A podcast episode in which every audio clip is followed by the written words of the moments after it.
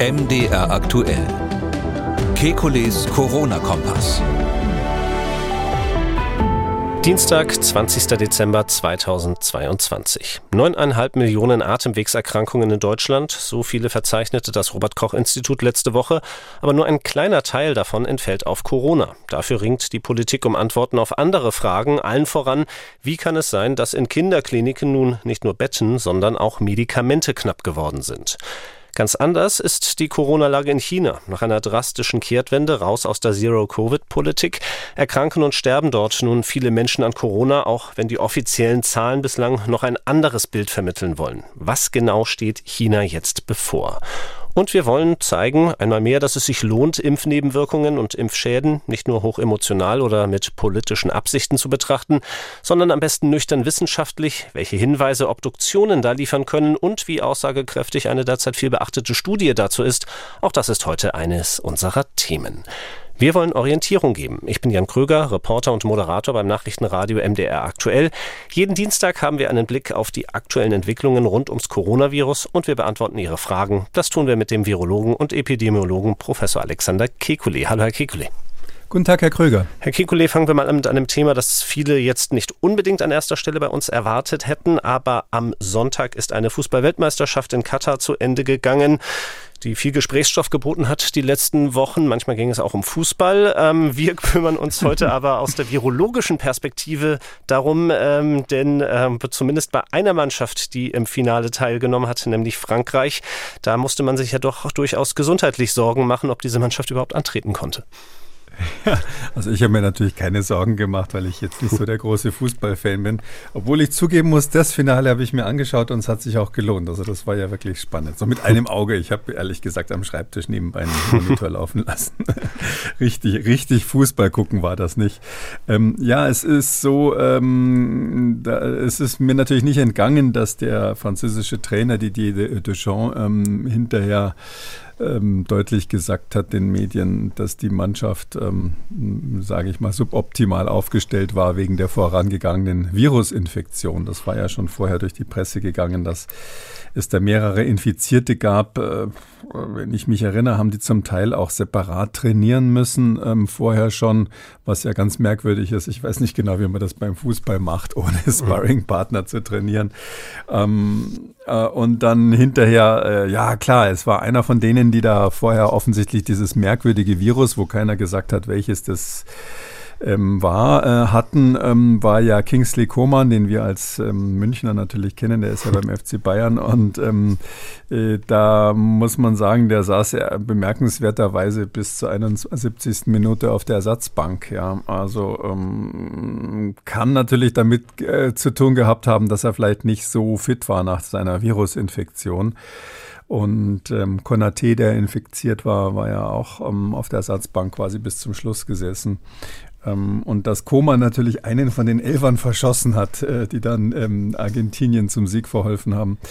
Das ist, fällt natürlich dann schon auf. Also da muss man nicht Virologe sein, um zu sagen, hoppla, ähm, das ist irgendwie schon eine blöde Koinzidenz und möglicherweise hat sich Deschamps darauf bezogen. Hm. Aber ähm, wie schauen Sie darauf? Was wird es da gewesen sein, was die französische Mannschaft erwischt hat? Das wüsste ich ehrlich gesagt gerne. Ja, das wüssten alle gerne. Und, äh, oder ist, ist doch irgendwie so. Also da kann ich nur sagen, ähm, ich war jetzt nicht dabei in Katar, ähm, aber ähm, ähm, es ist natürlich so, also ähm, ich weiß, wie das so ist, wenn man bei einer Nationalmannschaft die medizinische Versorgung sich so anschaut. Da habe ich mich im Zusammenhang mit den Deutschen natürlich auch schon mit beschäftigt. Ähm, also keiner hat mehr Ärzte um sich herum äh, in so einem Zeitraum. Und es ist auch so, dass es in Katar hervorragende Labore gibt. Wir haben ein paar Mal auch über Studien gesprochen, die von dort kamen. Die sind also gerade bei SARS-CoV-2 und auch in der Virologie hervorragend. Ja, mit amerikanischen Ivy League-Universitäten äh, Kollaborationen, Kooperationen. Das wäre ein Klacks gewesen und auch die Kosten wären kein Problem gewesen, mal schnell zu gucken, welches Virus die denn da so haben. Ist es Corona? Ist es Influenza? Ist es ist ein anderes Erkältungsvirus. Man kann ja im Prinzip alle diese Viren nachweisen. Ähm, man macht es nur aus Kostengründen, aus praktischen Gründen, zum Beispiel bei der Influenza nicht im großen Stil. Aber wenn ich hier so eine Nationalmannschaft habe, unmittelbar vor dem wichtigsten Ereignis der letzten Jahre, also und, und dann haben sie die nicht getestet, welches Virus. Ja? Also sie sagen, wir wissen nicht, welches Virus das war. Oh, also das ähm, heißt für mich ehrlich gesagt, ähm, ich vermute nicht, dass es wissen und nicht rausrücken. So, so dumm sind sie nicht, aber ich glaube einfach, dass die gesagt haben, lass uns mal lieber nicht testen, nachher ist es Corona.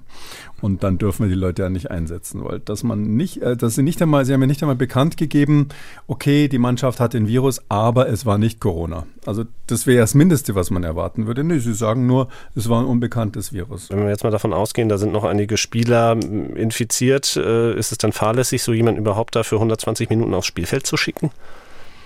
Ei, das äh, ist schwierig. Also ich bin sicher, dass diese Menschen extrem gut medizinisch überwacht werden. Mhm. Und da gibt es sicher kurz vorher ein EKG. Also man darf auf keinen Fall eine Herzmuskelentzündung übersehen, bevor man jemanden auch nur in so ein intensives Training lässt. Ähm, und ich würde jetzt, wenn ich dort Teamarzt wäre, ähm, würde ich wahrscheinlich im Hinblick auf alle möglichen Viren, das ist nicht, nicht nur SARS-CoV-2, können auch Influenza-Viren machen und andere Erkältungsviren, dass die mal so aufs Herz gehen, wie man sagt, ähm, würde ich täglich EKGs machen bei diesen Spielern, die also einen Virusinfekt haben. Und ähm, ich gehe davon aus, dass sie das auch gemacht haben. Und wenn man dann wirklich weiß, dass an dem Tag wirklich am Herz nichts ist, dass im Belastungs-EKG sich nichts zeigt, dann kann man das schon riskieren, weil das nur ein kleiner Teil der Virusinfizierten ist, die eben diese Herzmuskelbeteiligung haben und dadurch, und bei denen wäre das natürlich dann ein echtes Risiko. Aber ich sag mal, sag mal so leicht flau im Kopf, dass man den Elfer verschießt, kann man ja auch sein, ohne dass man eine Herzmuskelentzündung hat. Dann äh, wollen wir das Thema für heute abschließen und äh, schauen auf das, was eigentlich natürlich unser Hauptanliegen ist, nämlich die Infektionslage in Deutschland zu beurteilen. Vorrangig die Corona-Lage, aber wenn ich mir so den aktuellen Wochenbericht des Robert Koch Instituts anschaue, die Corona-Lage macht uns nach wie vor noch recht wenig Sorgen, oder? Nein, also da sieht es gut aus. Also ähm, ich drücke mir ja immer ein bisschen selber die Daumen, weil meine Prognose ja mhm. war, dass die Pandemie zu Ende ist, die Corona-Pandemie. Aber weiß man natürlich nicht. Es war natürlich irgendwie mal optimistisch gesagt. Es sieht äh, an der Front gut aus. Wir haben tatsächlich äh, die Situation, dass äh, solange keine neue Variante kommt, das kann man jetzt nochmal bestätigen, also nicht irgendetwas, was außer, außerhalb des Omikron-Reiches liegt, ähm, werden wir ähm, mit dieser Pandemie keine großen Probleme mehr haben. Da müsste wirklich was ganz Neues kommen, was sozusagen alle Omikron-Infizierten ähm, und alle, die bisher geimpft wurden, mit allen möglichen verschiedenen Impfstoffen nochmal anstecken kann.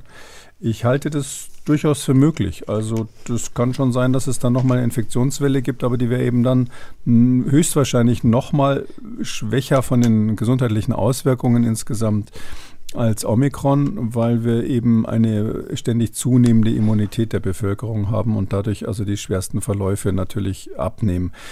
Äh, außer das Virus würde sich ganz merkwürdig verändern, dass es also äh, so eine sehr gefährliche Variante hervorbringt. Aber da habe ich, glaube ich, schon öfters mal erklärt, warum ich das für unwahrscheinlich, nicht unmöglich, aber sehr unwahrscheinlich halte. Mhm. Deswegen also Corona heute nur ein Seitenblick, aber wir haben schon gesagt in unserer letzten Folge, in diesem Winter lohnt es sich, unseren Corona-Kompass auch dafür zu nutzen, auf die anderen Atemwegserkrankungen zu schauen. Und die sind auf ähnlich hohem Niveau wie in der Woche davor. Und das bedeutet vor allem Influenza und RSV beschäftigen die Mediziner hierzulande. Und ganz besonders überlastet sind derzeit die Kindermediziner, auch das haben wir in unseren vorangegangenen Podcasts immer schon besprochen, aber das Ganze äh, hat nun noch eine neue Qualität entwickelt. Über den Personalmangel haben wir schon geredet, über den Mangel in Intensivbetten und nun werden auch die Medikamente knapp, nicht nur eben in Privathaushalten, sondern in Kliniken. Was sagen Sie zu dieser Entwicklung? Ja, also da bin ich äh, jetzt überrascht davon, muss ich schon sagen, mal vorsichtig ausgedrückt. Ähm, es ist ja so, ähm, dass ähm, ähm, das Problem auf die Kinderkliniken zukommt, haben wir hier ähm, vor einigen Wochen, ich weiß nicht genau wann, hm. davor gewarnt. Da bin ich ja sicher nicht der einzige Fachmann gewesen, der gesagt hat, ähm, was ja ziemlich simpel ist. Ja, da ist eine monströse RSV-Welle in den USA die ein Riesenproblem mit den Kinderkliniken haben. Mm, und die Voraussetzungen sind bei uns sehr ähnlich. Das wird auch zu uns kommen. Lasst uns darauf vorbereiten. Also ich muss aber auch sagen, ich habe natürlich damals und, und zur Kenntnis genommen, dass das Robert Koch Institut, als wir hier gewarnt haben und zur Vorbereitung gemahnt haben, in der Richtung überhaupt nichts veröffentlicht hat. Und mein Eindruck ist, dass auch danach eigentlich das RKI sich darauf beschränkt hat, zu berichten, wie es ist. Ja, die schreiben dann die Zahlen auf und schreiben dann so im Berichtsstil, naja, ähm, wir haben hier jetzt sehr viele Infektionen, mhm. die Kinderkliniken sind überlastet, aber was man ja von so einer Einrichtung eigentlich erwartet, weil das ja der niedergelassene Kinderarzt nicht leisten kann, ja, dass seine Praxis überlastet ist, das merkt er selber, ähm, äh, dass, man, dass man vorher sagt, also passt mal auf, da kommt jetzt was, aus, weil eben das RKI auch international vernetzt ist. Und äh, das ist ja, so wie ich das sehe, bis heute eigentlich nicht. Und ich finde, es ist eine politische Aufgabe, auch dann eben die Krankenhäuser ähm, zur Vorbereitung zu bringen. Das ist, ich habe so ein Déjà-vu wie, wie zum Anfang der Corona-Pandemie, so ein bisschen natürlich jetzt im kleineren. Aber ähm, es ist ja so, die ähm, die Krankenhäuser haben einen öffentlichen Auftrag. Das ist ein öffentlicher Auftrag, der im Sozialgesetzbuch festgeschrieben ist. Und damit wird das auch öffentlich kontrolliert, durch die Behörden letztlich kontrolliert, dass die äh, Krankenhäuser diesen Auftrag, diesen Versorgungsauftrag auch ähm, wahrnehmen. Um, und deshalb ist es völlig, wäre es völlig normal und richtig und notwendig, dass die Krankenhäuser angewiesen werden, wenn so eine Krise ganz offensichtlich bevorsteht, ähm, jetzt ähm, ähm, Bevorratungen zu machen für Medikamente, die man braucht ähm, ähm, und ähm, zum Beispiel auch Personal dann von den Erwachsenenabteilungen schon mal zu trainieren für die Kinderabteilung und was, was auch immer man da machen kann. Also so ähnlich wie, wie wir das hier im Podcast empfohlen haben. hätte ich das eigentlich erwartet, dass spätestens nach unserem Podcast die Politik sagt, okay, jetzt äh, machen wir das mal, wenn, wenn schon keinen anderen Auslöser dafür gab. Und das ist scheinbar nicht passiert. Also so wie ich die Stimmen jetzt so höre von allen Ecken, ist es scheinbar nicht passiert. Ich gebe gerne ein paar Verweise darauf. Also wir hatten uns erstmals mit RSV befasst im Gesundheitskompass am 10. November. Da ging es äh, um die ersten Fälle von Bronchiolitis, also einer durch RSV ausgelösten Krankheit in Frankreich. Da hatten wir uns mit dem Thema befasst. Ähm, was Sie gesagt haben über das Robert-Koch-Institut, ich habe auch nochmal nachgeschaut, habe keine explizite Veröffentlichung in den letzten Wochen dazu gefunden.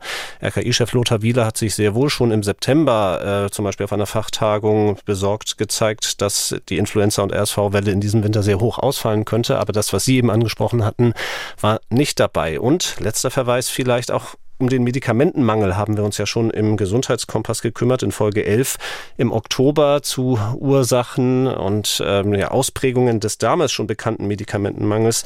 Bitte ich dort nachzuhören. Ähm, und nun eben sind wir in der Tagespolitik wieder angekommen. Da schaue ich mir zum Beispiel an, was Heinz Hilgers sagt. Das ist der Präsident des Kinderschutzbundes. Der bringt es folgendermaßen auf den Punkt, es sei ein Armutszeugnis für die Politik, dass jetzt nicht einmal genug Medikamente und Fiebersenken abschreckende Mittel für die Kinder vorhanden sind, eben weil dieses Problem schon bekannt war. Ja, gehen Sie damit mit seinen Äußerungen? Ja, ehrlich gesagt, ja. Das ist wirklich ein Armutszeugnis, das kann man nicht anders ausdrücken, ähm, weil die Politik eben durch ihre Fachleute gewarnt sein musste. Ähm, genau gesagt, die Exekutive musste gewarnt sein. Ähm, und das ist hier ein Thema der Exekutive, nicht der Gesetzgebung letztlich, weil es ja schnell gehen muss, man muss hier reagieren und äh, dass man da nichts gemacht hat, mal wieder, äh, finde ich jetzt, äh, gerade weil es ja um Kinder geht, entsetzlich.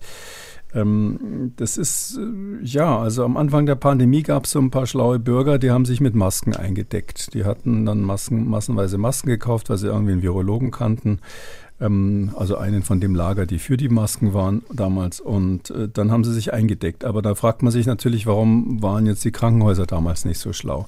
Jetzt gibt es viele schlaue kann ich ja ehrlich sagen. Ich habe mir natürlich, als ich jetzt hier gewarnt habe, quasi im gleichen Atemzug dann für meine Kinder ein paar Fläschchen ähm, Fiebersenker besorgt. Also jetzt nicht übermäßig viel, aber das, was man halt im Winter so braucht.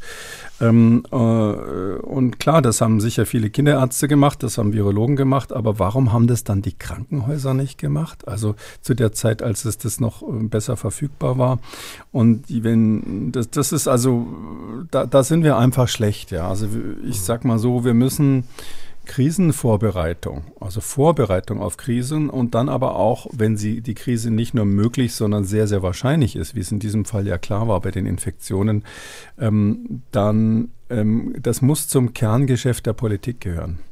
Also es kann nicht sein, dass die Politik immer nur, äh, wenn so eine Krise ist, dann sagt, ja, und beim nächsten Mal werden wir das und das machen und jetzt haben wir folgende Gesetzgebung angeschoben.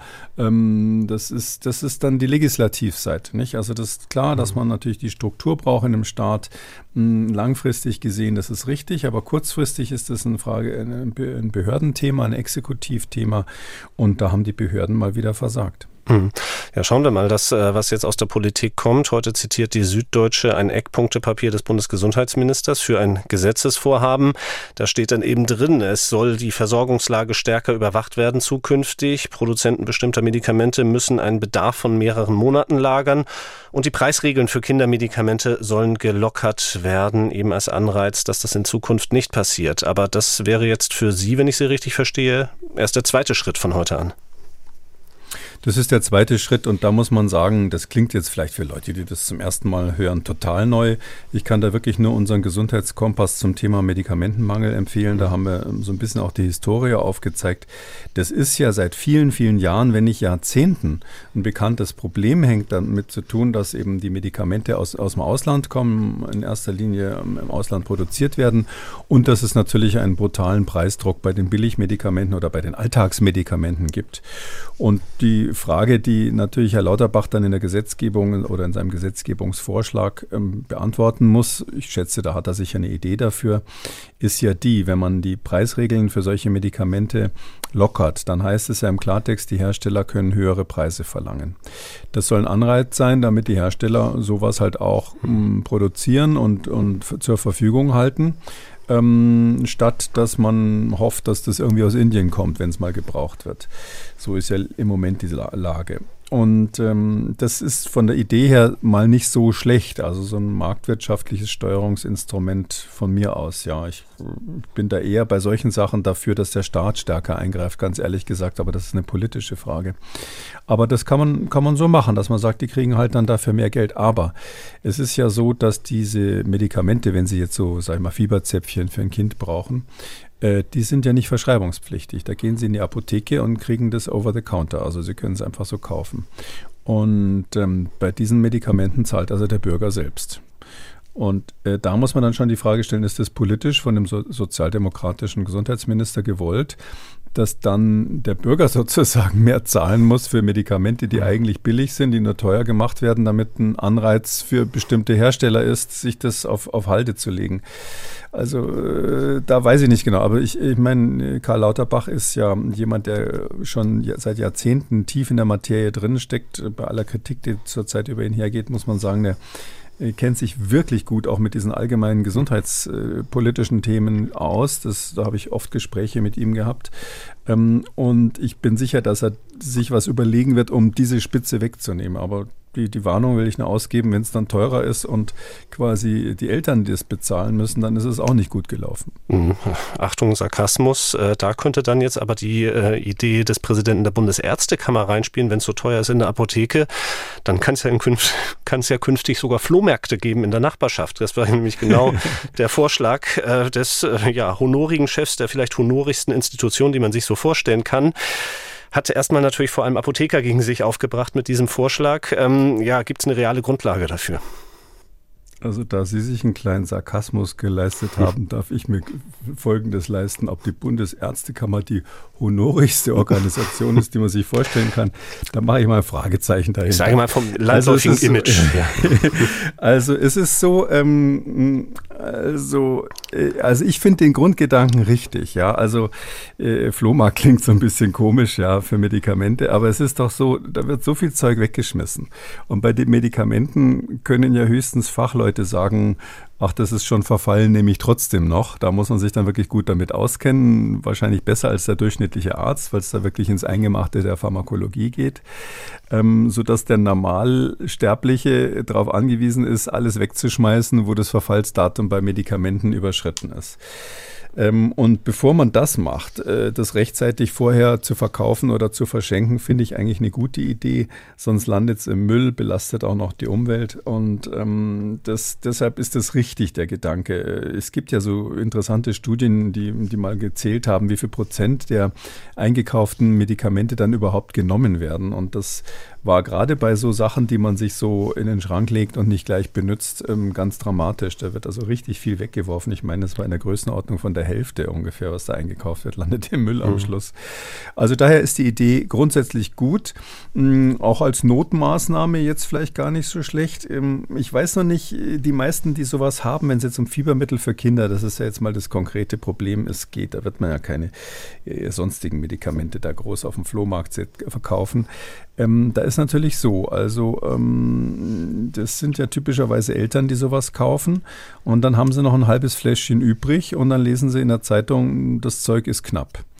Ist natürlich die Frage, verkaufen die das dann auf dem Flohmarkt? Mhm. oder halten oder ist ihnen das letztlich egal, die zwei Euro, die sie dafür kriegen? Und äh, werden sie es lieber im Schrank behalten, falls eins der eigenen Kinder nochmal krank wird.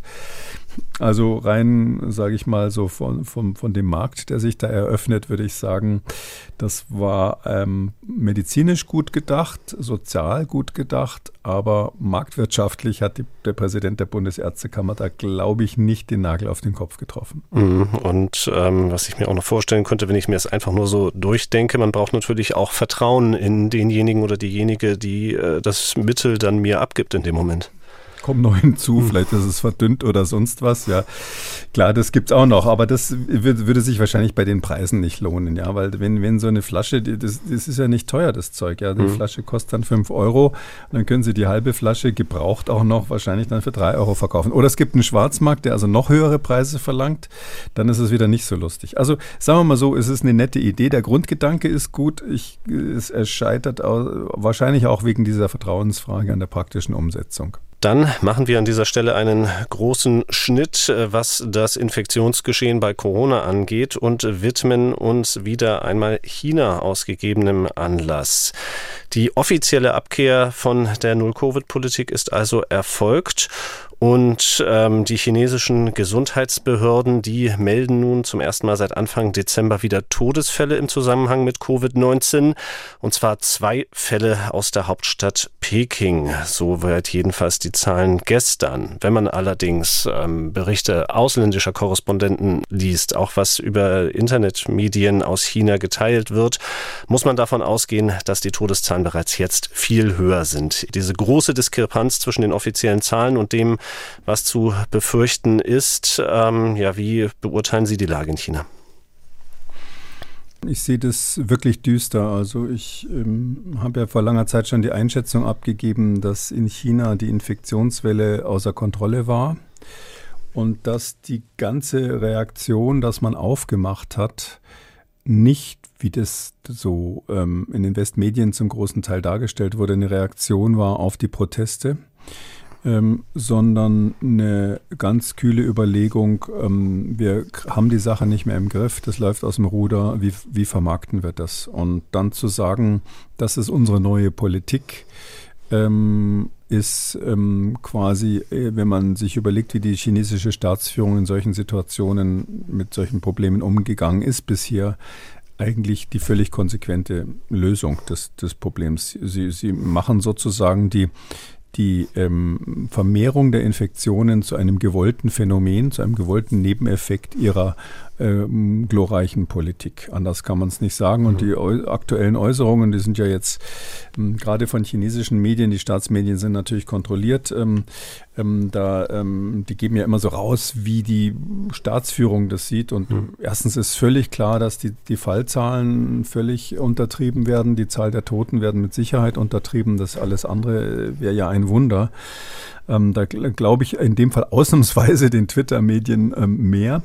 Äh, zumal die ja nun knallharte Bilder zeigen von den Toten, die auf den Gängen rumliegen und, und, und die Berichte, dass die Krematorien Tag und Nacht laufen. Also das ist ja nicht so, dass das also völlig ab, abwegig wäre. Ähm, Nee, das, das, die sind wirklich in der Situation, dass ihnen das aus dem Ruder gelaufen ist und jetzt ähm, ist, ist sozusagen aus chinesischer Sicht die nächste Phase der Pandemie ist eine Kommunikationsphase. Es geht jetzt darum, den Kampf gegen das Virus haben wir verloren. Jetzt müssen wir es irgendwie so verkaufen, dass es okay ist und darum sagen sie eben aktuell in den Medien auch, ja, das äh, war ja gewollt. Wir haben jetzt ja diese neue, neue Strategie. Ähm, da ist ja bekannt, am, am 11. November hat China ja gesagt, ähm, ähm, die 20 neuen Maßnahmen. Also da gab es sozusagen das Dekret der 20 Maßnahmen. Das wird ja immer so ein bisschen, sag ich mal, auch schön dargestellt. Und dann nochmal am 7. Dezember das Dekret der 10 Maßnahmen. Und insgesamt haben sie mit diesen Maßnahmen dann eben vor allem eben auch die Testung runtergefahren. Also diese ganzen obligatorischen Testungen, wenn man früher in den Park wollte, wenn man zur Arbeit wollte, wenn man zum Einkaufen wollte, man ja überall wurde getestet, getestet, getestet. Das machen sie nicht mehr. Eine andere Maßnahme ist, dass sie ganz offiziell sagen, ähm, wir melden jetzt asymptomatische Fälle nicht mehr. Ähm, da würde ich mal sagen, klar meldet ihr die Zahlen nicht mehr, weil die so nach oben gehen, dass das einfach äh, jeden schockieren würde, nachdem das Volk natürlich auch nach zwei Jahren ähm, ähm Zero-Covid, Null-Covid-Politik ähm, quasi verängstigt ist vor diesem Virus. Ähm, oh, dann ist es so, dass die Isolierung ja ähm, nicht mehr in so zentralen Einheiten passiert, sondern zu Hause das ist wie das Gleiche. Das wird dann zum Teil so erklärt, ja, das ist eine Erleichterung wegen der Proteste. Das sehe ich überhaupt nicht so. Das ist einfach so, dass diese zentralen Isolation Facilities, diese Einheiten, wo das, wo das gemacht wurde, die sind überhaupt von der Kapazität nicht einmal ansatzweise in der Lage, sowas zu machen. Mm, auch die digitale Nachverfolgung wird äh, großenteils aufgegeben, nicht weil deren Handys nicht mehr zu tracken wären oder sowas, sondern weil, wenn sie quasi nur noch rot, rot, rot haben, stellen sie sich so eine Corona-App vor, die quasi von morgens bis abends Alarm schlägt, dann müssen Sie quasi den Stecker ziehen. Eine Sirene, die dauernd heult, mhm. die nützt Ihnen nichts. Sie können sie nur ausschalten. Was Sie als weitere Maßnahme ja haben, dass Sie diese Lockdowns, großen Lockdowns von ganzen Städten, die Sie ja zum Teil hatten, oder Stadtteilen, mhm. oder Stadtteile Pekings oder zum Teil auch ganze Städte ähm, in Lockdown gesetzt. Ähm, das haben Sie jetzt offiziell aufgegeben. Da gilt das Gleiche. Also ähm, so ein Lockdown hat ja nur dann einen Sinn, wenn Sie wenige Fälle da drinnen haben, wo Sie außen zu machen und dann ähm, eine halbwegs vernünftige Chance haben, während des Lockdowns ein Stamping Out innen drinnen zu machen. Das heißt, in dem, in dem abgeschlossenen Bereich äh, identifizieren Sie die Fälle, testen alle durch und die Positiven kommen in Isolierung ähm, und dann ist, ist wieder Ruhe. Ähm, wenn Sie aber so viele Fälle haben, dass Sie die nicht mehr isolieren können, dass Sie mit der Testung nicht mehr nachkommen, dass die Welle quasi exponentiell hochläuft, dann brauchen Sie auch keinen Lockdown. Im Gegenteil, wenn Sie dann zusperren, sperren Sie die Leute eigentlich nur ein und schauen zu, wie sie sich alle infizieren. Ähm, das war den Behörden natürlich klar. Es ist ja nicht so, dass die Chinesen keine hervorragenden Virologen und Epidemiologen hätten. Und deshalb sagen sie eben jetzt, ja, das war von vornherein alles geplant. Das ist Teil unserer Exit-Strategie.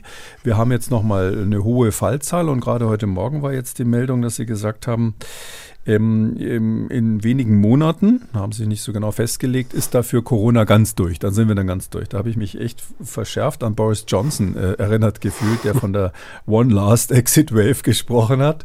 Und ähm, das ist aber in England ganz anders gewesen. Äh, Boris Johnson äh, hat das ja in einer Situation gesagt, wo viele Briten ähm, äh, geimpft waren und vor allem ganz viele schon durch Omikron durchimmunisiert waren.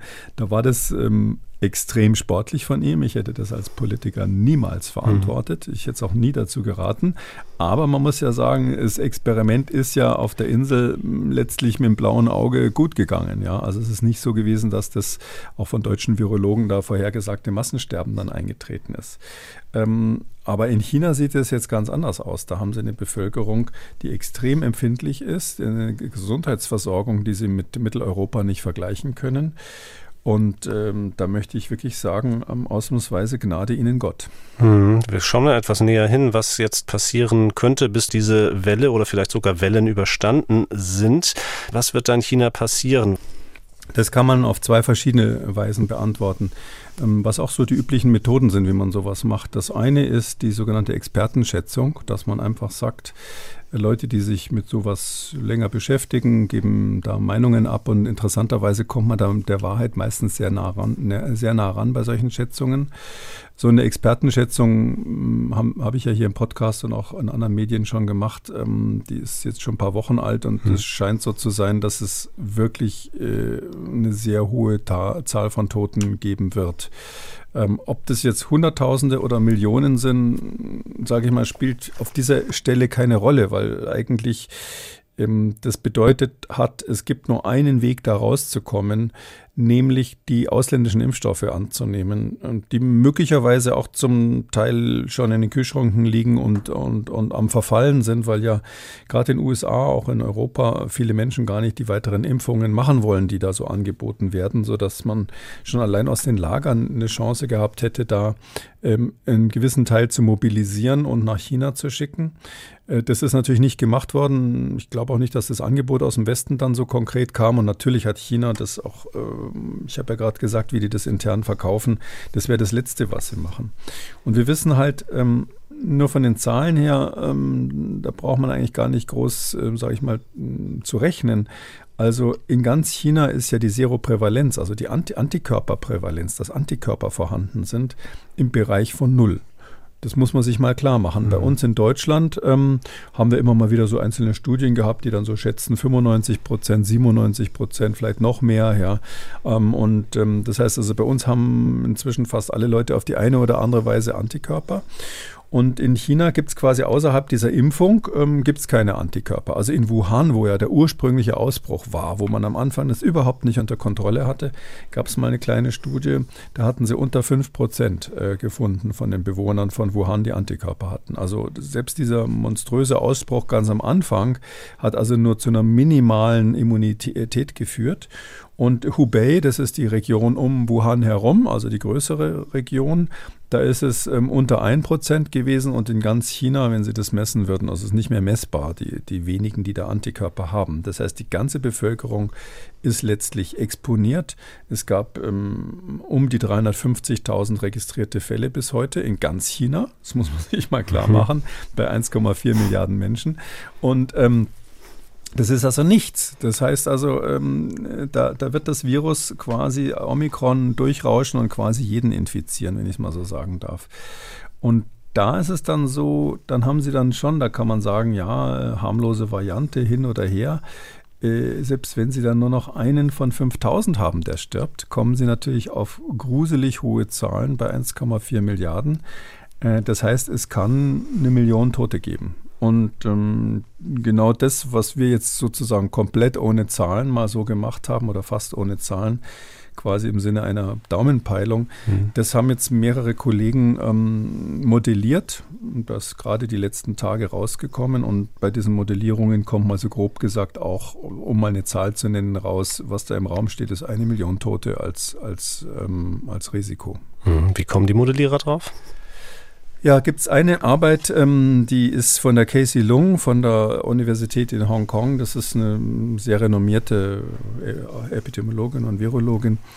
Ähm, die haben jetzt ähm, einfach wirklich durchgerechnet, wie viel Prozent sind, ähm, wie viel Prozent sind ähm, immun, wie viel Prozent können in welcher Geschwindigkeit infiziert werden, was nehmen wir an als Szenario, ähm, äh, sage ich mal, wie schnell das durch die verschiedenen chinesischen Regionen dann auch durchrauscht. China ist ja extrem heterogen als Land. Ähm, da haben sie eine komplett andere Situation in diesen riesigen Großstädten, die einerseits auch eine gute Versorgung haben, andererseits eine hohe Menschendichte, als auf dem Land, wo es noch ein bisschen wie, wie zu Maos Zeiten zugeht und auch von der medizinischen Versorgung her. Und ähm, das äh, haben die alles berücksichtigt, versucht in so ein Modell zu machen und die haben dann eben, wie Modellierer das zu so machen, das Ganze durch einen großen Computer geschickt mit gewissen Rahmenannahmen und kommen dann auch aufs Gleiche raus, was man sozusagen als Daumenpeilung machen würde. Interessant ist, und das, das, ist, das ist der Grund, warum man darüber sprechen muss, dass die Autoren aus Hongkong einen Vorschlag gemacht haben, wie man äh, dieses unendliche Desaster, was da, was da quasi an die Wand gemalt wird von, von einer Million Toten oder mehr, wie man das äh, möglicherweise vermeiden kann. Also sozusagen die, die, die allerletzte Option. Und die ist, ähm, ja, ich erzähle einfach mal, was die vorschlagen, dann, dann sieht man, wie traurig eigentlich die Lage ist. Mhm. Die sagen also erstens, man bräuchte eine vierte Dosis ähm, ähm, von Impfungen. Und zwar ähm, bräuchte man das deshalb, weil ja die, die, zur Erinnerung, dieser chinesische Impfstoff oder die beiden Impfstoffe sind Totimpfstoffe, die muss man dreimal geben. Nicht wie bei uns zweimal, sondern dreimal geben. Dann hat man erst die Grundimmunisierung, sodass die vierte Impfung quasi der erste Booster ist bei denen. Also man bräuchte eine Boosterimpfung, die vierte Dosis, bräuchte man. Und zwar muss man das machen ungefähr 30 bis 60 Tage ähm, bevor man überhaupt die Maßnahmen lockert, also bevor der Öffnung der Maßnahmen. 30 bis 60 Tage. Jetzt ist es so, dieses chinesische Neujahrsfest, was schon seit Jahrzehnten immer wieder Ausbrüche aller möglichen Krankheiten befördert hat, weil die Leute da 40 hm, Tage lang frei haben oder im Land rumreisen und so weiter. Da beginnt ja diese freie Zeit am 7. Januar schon. Das heißt also, äh, die fangen also an zu reisen ab 7. Januar diesen Jahres und dann irgendwann später ist das eigentliche Fest. Und wenn man sich das vor Augen führt, dass wir jetzt Mitte Dezember haben, dass die also eine Maßnahme vorschlagen, die man 30 bis 60 Tage vorher starten müsste, selbst wenn man die bisherigen 20 plus 10 Maßnahmen nicht als Öffnung bezeichnen würde, de facto ist es ein Aufgeben, ähm, sondern als Tag 1 sozusagen das chinesische Neujahrsfest setzen würde oder den Beginn dieser, dieser, äh, dieser Ferienzeit, dann ist es dafür auch schon zu spät. Also nach, der, nach den Modellierungen müsste man mindestens 30 Tage vorher anfangen kann man schon mal vergessen. Das Zweite ist, Sie sagen, man müsste jede Woche vier bis acht Prozent der Bevölkerung in China durchimpfen und zwar Impfkampagnen machen von Region zu Region. Und da müsste jeweils 85 Prozent der Bevölkerung die Impfung auch wollen, also auch machen lassen. Also man müsste mit einem Erfolg von 85 Prozent arbeiten. Das ist kaum denkbar. Also äh, gerade bei den älteren Chinesen, die haben so, so großes Misstrauen gegen den Staat und gegen solche Impfungen. Ähm, die haben da eine ganz schlechte Quote jetzt schon. Also es ist ja jetzt so, dass von, den, von der Gesamtbevölkerung diese drei Dosen, die man da braucht, von, den, äh, von diesen Impfstoffen, haben die nicht einmal 60 Prozent. Die liegen bei 57 Prozent ähm, Impfquote, wenn man die vollständige Impfung sich anschaut. Also unmöglich, das zu erreichen. Dann sagen sie aber als weitere Maßnahme, es sind insgesamt drei Maßnahmen, müsste man ähm, antivirale Medikamente haben. Das ist in ihrem Modell auch nochmal dabei, ähm, als, äh, um, um Todesfälle zu verhindern verhindern. Und man müsste praktisch jeden, der ähm, schwer krank wird oder der im Risiko ist, zeitnah mit Antiviral, also Paxlovid zum Beispiel, therapieren zeitnah. Ja, also wenn man sich das vorstellt, das wird sicher in Shanghai funktionieren, in Peking sicher bei den Reichen funktionieren, aber, aber flächendeckend in China absolut keine Chance, dass die, äh, das ist ja bekannt, innerhalb weniger Tage, ich sag mal zwei Tage nach Symptombeginn spätestens dann die ersten Tabletten nehmen müssen. Man müsste bei diesem antiviralen Behandlung, müsste man nach diesem Modell, was die gemacht haben, mindestens 60 Prozent der Fälle erfassen. Also auch das halte ich eben für unmöglich. Und dann die dritte Säule wäre an Gegenmaßnahmen die klassischen nicht pharmazeutischen Interventionen, also sagen wir, mhm. Kontaktverhinderungsmaßnahmen. die sollen so effektiv sein, dass man bei Omikron mindestens 50, eher 70 Prozent der Übertragungen verhindert. Da, da kann man gleich wieder totalen Lockdown machen, dann kommt mhm. man in so einen Bereich. Ähm, das ist aber wahrscheinlich äh, kommunikativ nicht mehr möglich. Was heißt es? Also die haben diese drei Maßnahmen vorgeschlagen. Wenn, sie, wenn, wenn das passiert alles, was sowieso ein Wunder wäre, dann sagen sie, könnte man damit dann am Schluss die Todeszahlen ungefähr um ein Viertel bis ein Drittel reduzieren und man hätte dann nur noch 630 bis 700.000 Tote. Sonst wäre es deutlich über einer Million. Und trotzdem, auch wenn man das alles macht, ist es so, dass die, die Krankenhäuser ähm, landesweit ähm, ungefähr 1,5 bis 2,5-fach überlastet sind. Und dabei ist schon eingerechnet die Search Capacity, also die Notfallkapazitäten sind schon eingerechnet. Man kriegt trotzdem eine bis zu 2,5-fache Überlastung der Krankenhäuser. Also dieses Paper, was sozusagen hm, jetzt rausgekommen ist als verzweifelter Vorschlag, was man doch machen soll, das schlägt eigentlich vor, was man hätte machen können, wenn man früher was gemacht hätte. Achtung, Analogie zu anderen Situationen, die wir heute besprochen haben. Mhm. Und jetzt kommt noch ein Hammer obendrauf, die haben bei ihrer, bei ihrer weiteren Impfung, also diese vierte Dosis, Da haben sie nicht dran gedacht, dass man mit dem chinesischen Impfstoff nochmal impft, weil der äh, taugt nichts gegen Omikron, um es einfach zu sagen. Nee, das soll ein heterologer Impfstoff sein. Das heißt, von denen, die schon auf dem Markt sind, kämen nur die westlichen RNA-Impfstoffe mhm. oder Johnson Johnson AstraZeneca in Frage. Sodass ich sagen würde, ähm, nice try, nett versucht, aber es ist so, diese Million Tote, wenn die Rechnung da stimmt, die werden die Chinesen nicht vermeiden können. Und das ist ja nur die Zahl derer, die sozusagen per Test unmittelbar dem Virus zugeordnet werden. Da gibt es ja noch den anderen Maßstab der sogenannten Übersterblichkeit. Ähm, die wird so gerechnet, wie viel sterben denn in der Welle insgesamt, wie viele Menschen, die dann quasi dieser Infektionswelle zugeordnet werden. Da sind dann die dabei, die man ähm, im Test nicht erfasst hat, die also gestorben sind, äh, sind an Corona gestorben, man hat aber die nicht rechtzeitig quasi registriert als Corona-Fälle. Plus solche, die indirekt gestorben sind, zum Beispiel, weil eine Behandlung ausgefallen ist, anderer Art wegen, wegen Corona. Das heißt also, die Excess-Mortality, wie wir sagen, also diese Übersterblichkeit, die liegt in solchen Ländern wie China typischerweise deutlich über der Zahl der Fälle, die quasi eins zu eins als Todesfälle äh, mit Diagnose Corona zugeordnet werden. Und nur letzteres, äh, nur letztere sind in dieser einer Million Fälle ähm, Todesfälle mit drinnen. Also sieht übel aus. Hm. Also noch übler war eine Studie, die von dem, da gibt es das Institute uh, for Health Metrics and Evaluation, das ist, um, ähm, die sitzen da in Seattle und sind um, ähm, von der Bill Gates Foundation mal ins Leben gerufen worden, meine ich, oder zumindest äh, sehr massiv unterstützt worden am Anfang. Und die machen auch solche Zahlen seit vielen Jahren, publizieren die ähm, Gesundheitszahlen und seit der Corona-Pandemie natürlich sehr viel zu Corona. Die hatten gesagt 1,6 Millionen bis Ende 2023, 1,6 Millionen Tote wird es geben in China, wenn die jetzt aufmachen.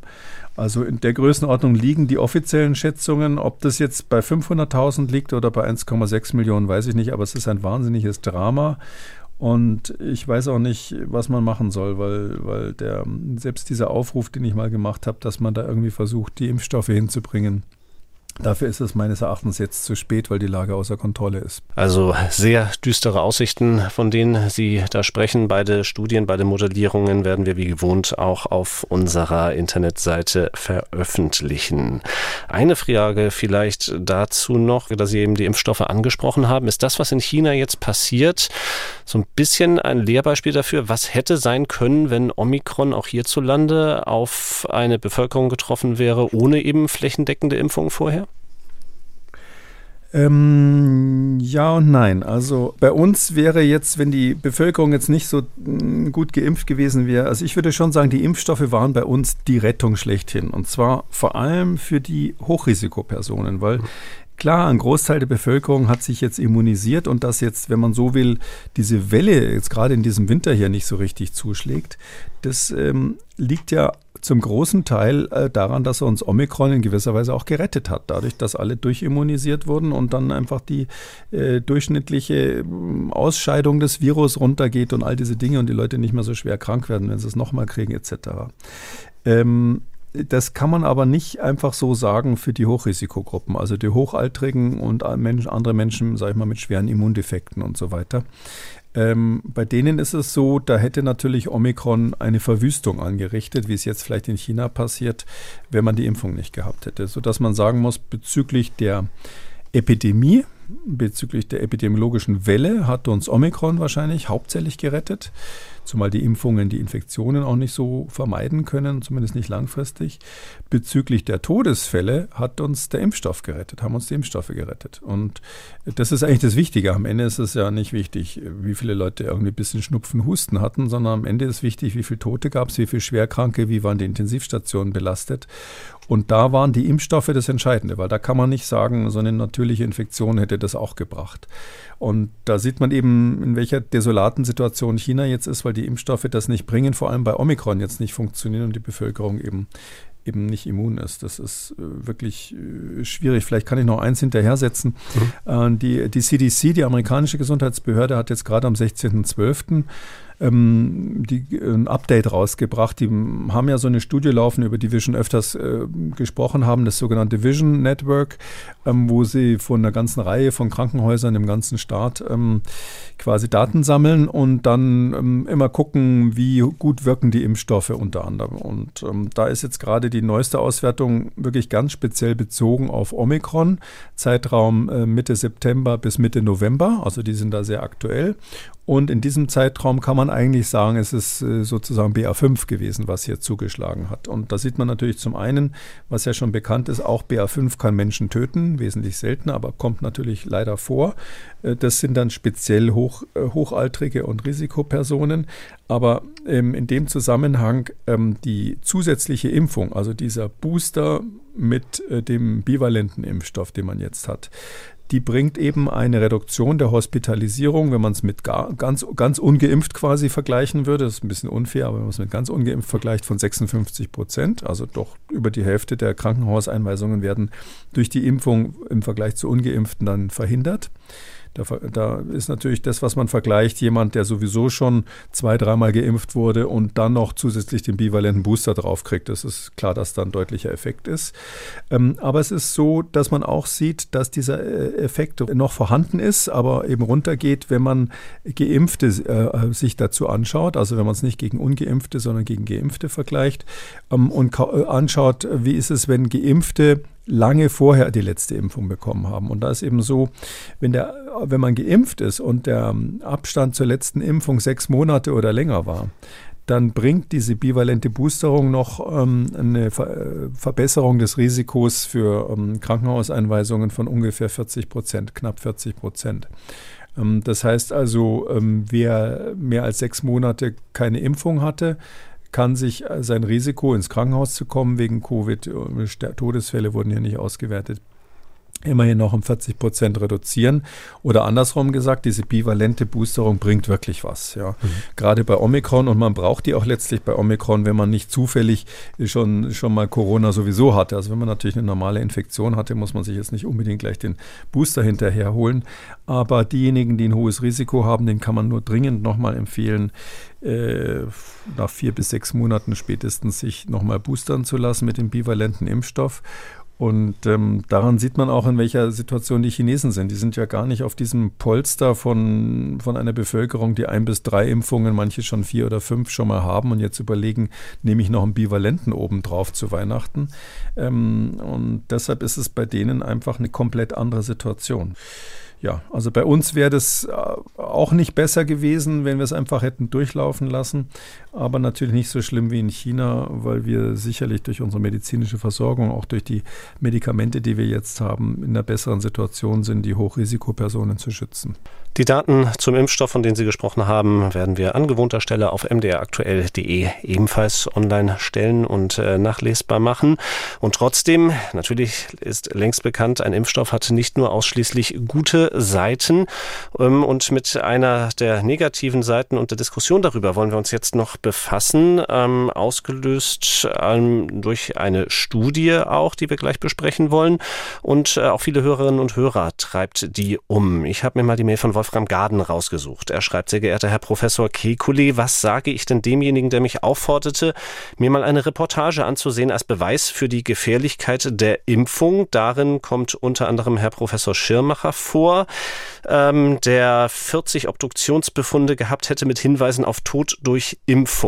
Herr Garden schreibt noch, ich bin Kinderarzt in Ruhestand. Seit der Öffnung der hiesigen Impfzentren impfe ich mit und habe erwartungsgemäß dort allerhand Gespräche mit Impfskeptikern geführt. So manches Mal bin auch ich von Unsicherheiten befallen bzw. nicht konform mit den STIKO-Empfehlungen. Ja, also so das ganze Große kann ich natürlich jetzt nicht beantworten. ähm, wir sind zu den STIKO-Empfehlungen, aber ja, das war ist eine Studie von Peter Schirmacher, der ist äh, Chef der Pathologie in Heidelberg und wirklich einer der sehr renommierten äh, Pathologen in Deutschland. Ich muss dazu sagen, ich bin ein bisschen befangen, weil ich mit ihm seit Studientagen mhm. befreundet bin, aber das sage ich mal so als der, der, der Korrektheit dazu ja, an der Stelle.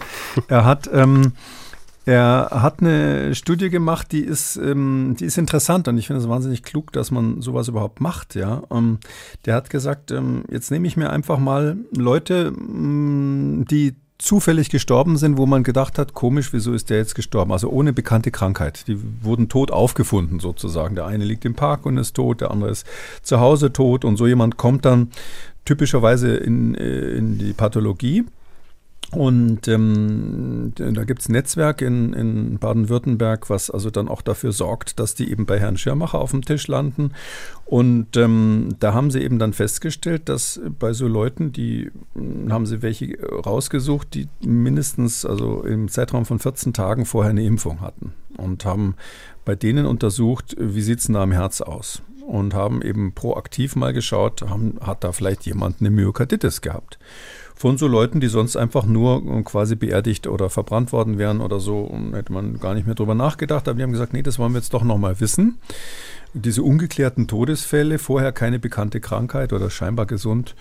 Ähm, und ähm, da haben sie bei 25 Fällen, die publiziert wurden in dem Fall, sicherlich gibt es mehr Fälle, aber 25 waren in der Publikation, da haben sie eben immerhin in 30 Prozent, ähm, fast einem Drittel dann, äh, festgestellt, es gibt einen klaren Zusammenhang mit der Impfung.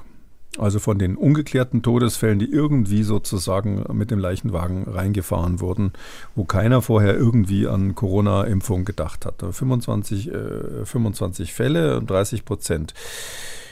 Ich glaube jetzt nicht, dass das so eine komplett falsche Stichprobe war. Also das ist schon interessant, das ist ein gewisses Alarmzeichen, dass man, wenn man mal so einen Griff da rein macht, ähm, dass man da diese Korrelation findet und vor allem die Arbeit hat ähm, eins gezeigt, ähm, dass bei diesen Patienten zumindest, da haben sie sehr gründlich das Herz dann untersucht, es ist auch veröffentlicht, es ist kein Preprint oder so, sondern es ist in einem ähm, Kardiologenjournal veröffentlicht worden, ähm, da haben sie eben gezeigt, dass bei diesen Fällen zumindest eine ziemlich typische, und das hat mich eigentlich beeindruckt, ein typisch, ziemlich typisches vergleichbares Krankheitsbild überall am Herz war. Also die haben diese Herzen untersucht und gesagt, da ist eben so eine bestimmte Art von entzündlichen Vorgang, eine Herzmuskelentzündung vorhanden, die offensichtlich zum Tod geführt hat oder daran beteiligt war. Und äh, das ist, ist ein typisches Krankheitsgebild nach der Impfung. Und ähm, das heißt also, die Impfung macht da irgendetwas. Und das ist ziemlich eindeutig, dass es zumindest bei einigen Fällen zum Tod führen kann. Und das ist, glaube ich, schon ein wichtiger Beleg, dass man das mal hat. Was man nicht machen darf, ist aus der Studie, jetzt zu rechnen, aha, die hatten 25 Fälle, 30 Prozent, das heißt also irgendwie über den Daumen gepeilt, so und so viel Prozent äh, der Geimpften haben ein Risiko, jetzt ähm, wie, wie, wie, die Toten auf dem Tisch von Herrn Schirmacher quasi zu enden. Ähm, das wäre statistisch falsch, weil, die, weil das ja keine saubere Stichprobe ist. Ja, die, die Stichprobe ist ja quasi irgendwie zufällig da mal so rausgezogen.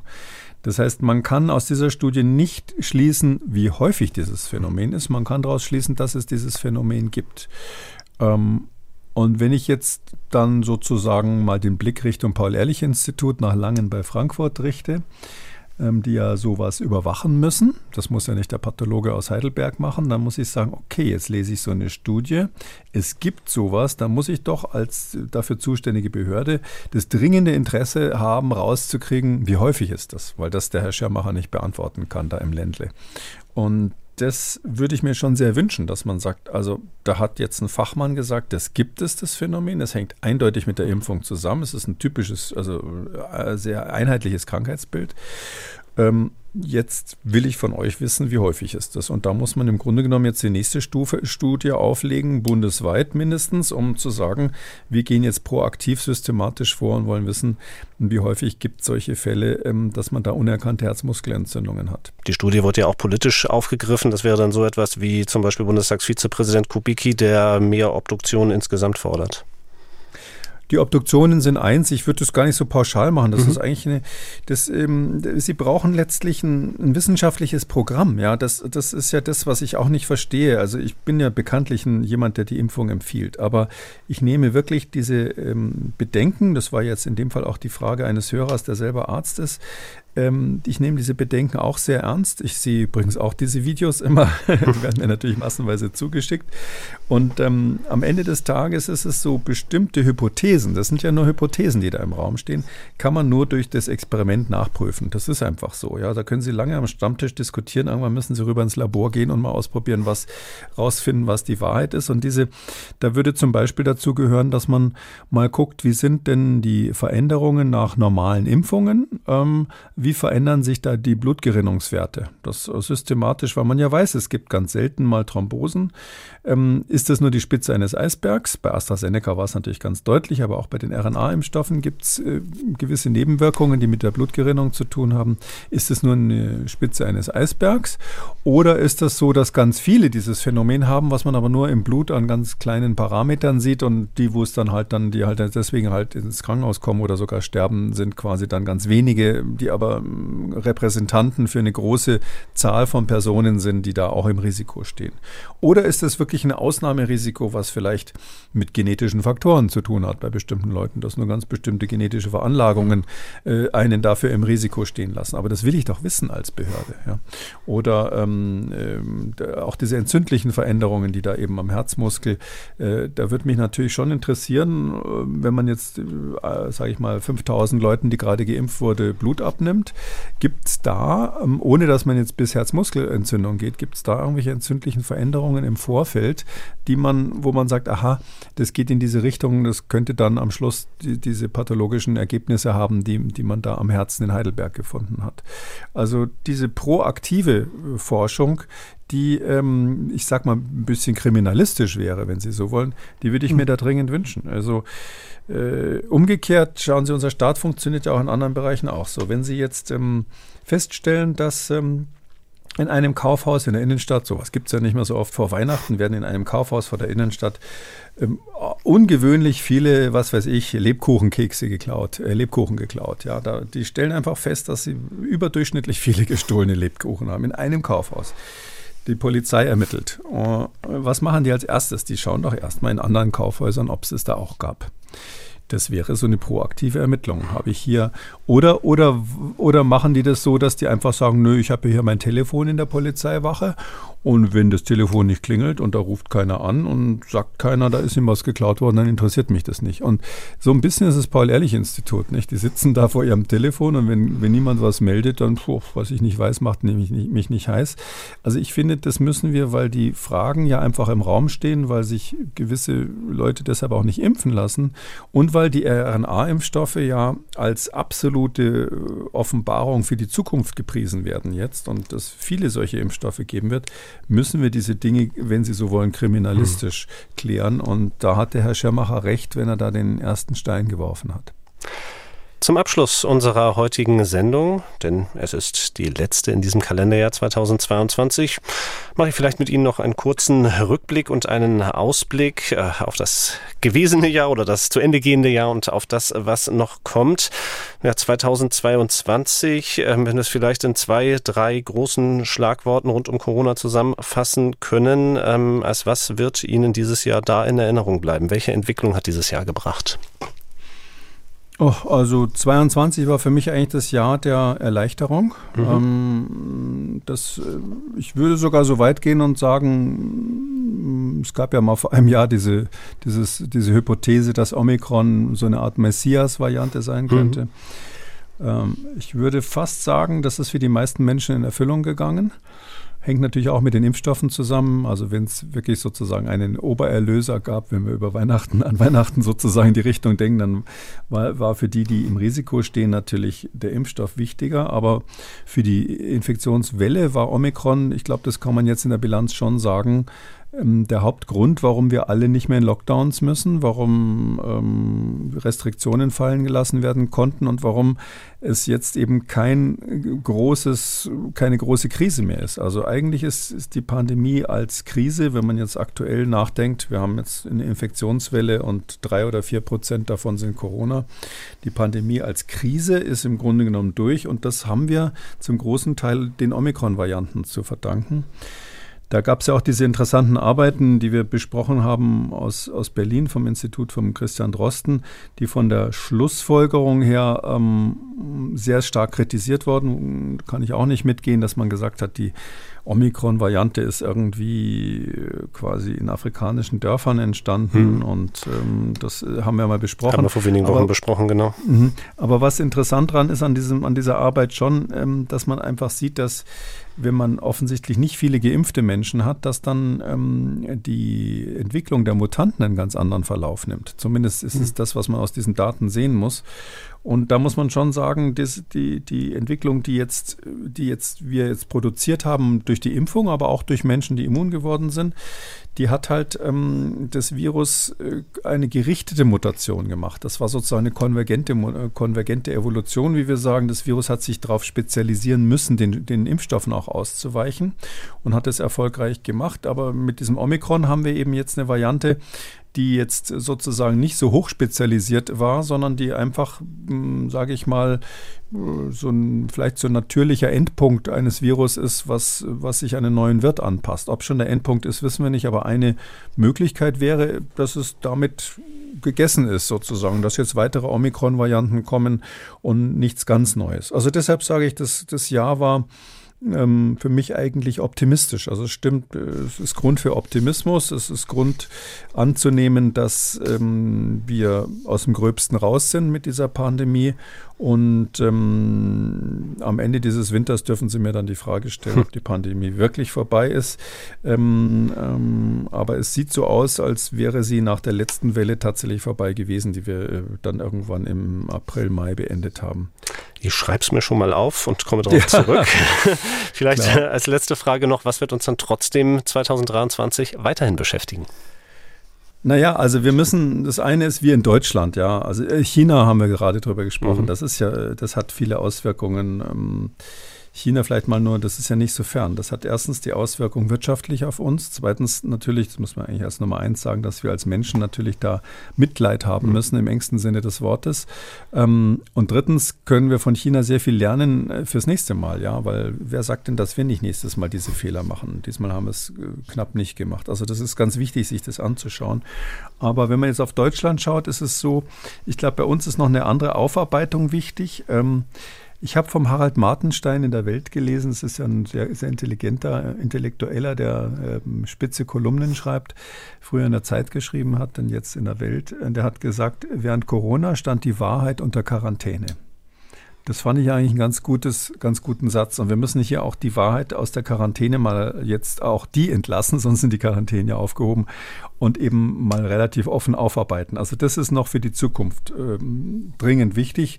Dann diese proaktiven Untersuchungen, das habe ich schon gerade gesagt im Zusammenhang mit den Obduktionen. Wir müssen wirklich rauskriegen, was es mit diesen ungewöhnlichen Nebenwirkungen der RNA-Impfstoffe auf sich hat, gerade weil wir nicht nur für SARS-CoV-2 die verwenden wollen, sondern auch für andere Anwendungen. Für SARS-CoV-2 brauchen wir dringend ähm, neue ähm, Impfstoffe. Also die sind jetzt mit heißer Nadel gestrickt worden. Das war ja auch eine spektakuläre Leistung, Leistung in weniger als einem Jahr einen Impfstoff beizubringen. Unglaublich, hätte ich übrigens vorher nie gedacht, dass es so schnell gehen kann.